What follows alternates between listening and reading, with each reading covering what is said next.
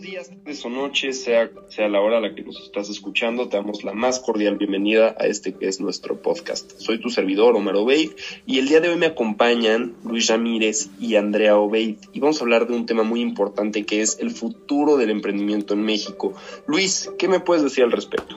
Hola Omar, buenas noches, ¿cómo estás? Muchas gracias. Pues yo opino que México tiene un, tiene un ecosistema emprendedor bastante amplio, muy conocido sin duda, es por ello que nos parece importante en este podcast concientizar a todos esos jóvenes del país y que, tengan las ganas de explorar y explotar todas las oportunidades que el país ofrece y la amplia gama de cualidades pues para brindar un futuro al desarrollo de este país.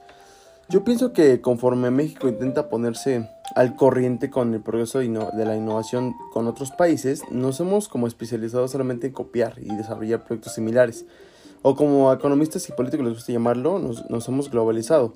La globalización es indispensable para el progreso, sin embargo no es suficiente para sacarnos de ser un país emergente y convertirnos en la potencia que debemos aspirar a ser. Es importante que debemos de innovar. ¿Qué opinas tú, Andrea, acerca de la innovación en México?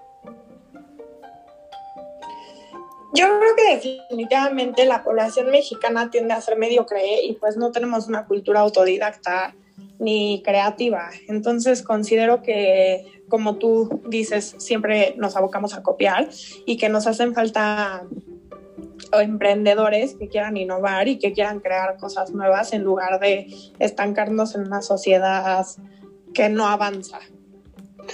Sin duda alguna estoy de acuerdo con ustedes dos. De hecho, uno de los ídolos de este podcast, que es Steve Jobs, en 2013 preguntó cuál sería el producto que podría superar la tecnología del iPod.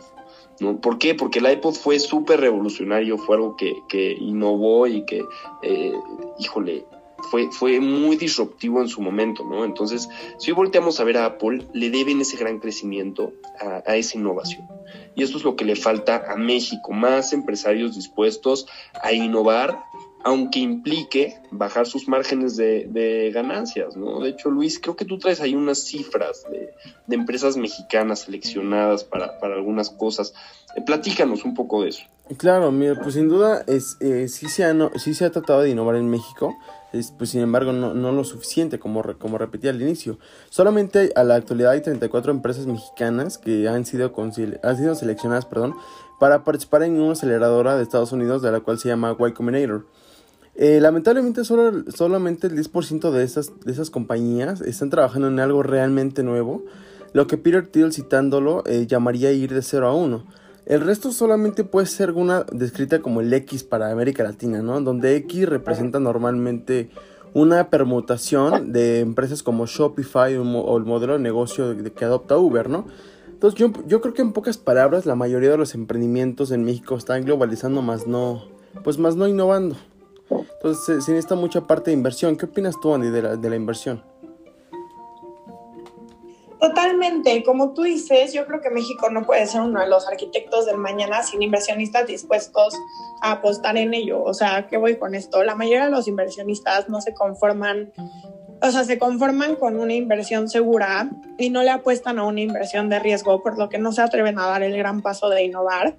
Y pues creo que esto causa muchos problemas y si tuviéramos más inversionistas creativos y valientes, con una opinión fuerte y clara del futuro, independencia de pensamiento y que reconocieran que el mañana que necesitamos construir no es una mejora, sino es, o sea, literal un cambio radical, las cosas serían muy diferentes. Sin duda alguna, y saben que no son los inversionistas, que también el talento. El talento en México hay muchísimo, pero está mal versado. Si nos ponemos a, a buscar ahorita el LinkedIn, que por excelencia es la, red social del trabajo, nos vamos a encontrar con que los alumnos de las mejores universidades, eh, incluso los de los mejores promedios, pues trabajan en consultorías, en, en, empresas ya establecidas, incluso empresas del extranjero, ¿no? Entonces, creo que el día que México trabaje todos estos temas, pues vamos a tener el chance de llegar a ser la, la potencia mundial que, que, estamos aspirando a ser. Por lo pronto, eh, es hora de despedirnos de todos los que nos escuchan. Les, les queremos agradecer mucho por escucharnos. Eh, les mandamos un abrazo hasta sus casas. Les recordamos que se cuiden mucho y los esperamos para nuestra siguiente edición del podcast que va a salir exactamente en una semana. Eh, les mandamos un abrazo, cuídense mucho y gracias por escucharnos. Muchas gracias a todos. Bye bye.